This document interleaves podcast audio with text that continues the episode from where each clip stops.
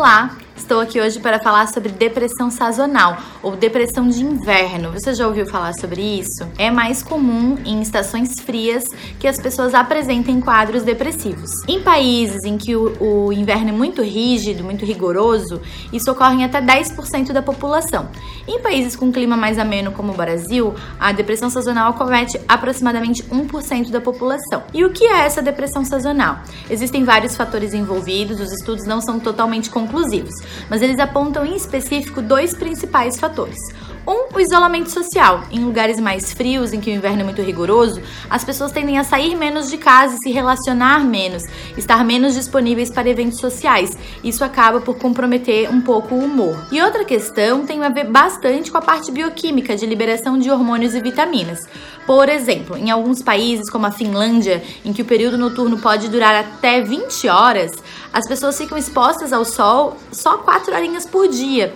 Isso é muito prejudicial à saúde, principalmente porque atrapalha o ciclo circadiano, que é o ciclo do sono e da vigília, né?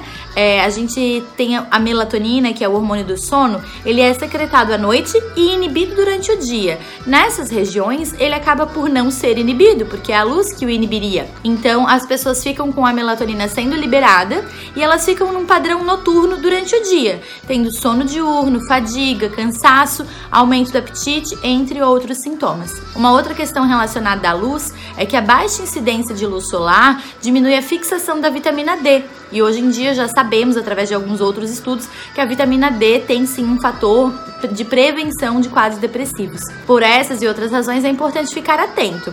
Às vezes a pessoa já tinha um quadro depressivo iniciado em outra estação que piorou no inverno. Porém, algumas pessoas têm realmente essa depressão chamada sazonal. Nessas regiões de baixa incidência solar, já se associou ao tratamento a fototerapia, que seria a exposição do paciente à luz, eh, mesmo ultravioleta, né, uma luz artificial imitando a luz solar, para tentar diminuir esses prejuízos. É, se for uma depressão iniciada em outra fase, uma depressão que a gente chama de depressão maior, vai ter o tratamento convencional, que é com medicamentos e psicoterapia. Portanto, fique ligado e na dúvida procure um psiquiatra. Um abraço e até o próximo vídeo.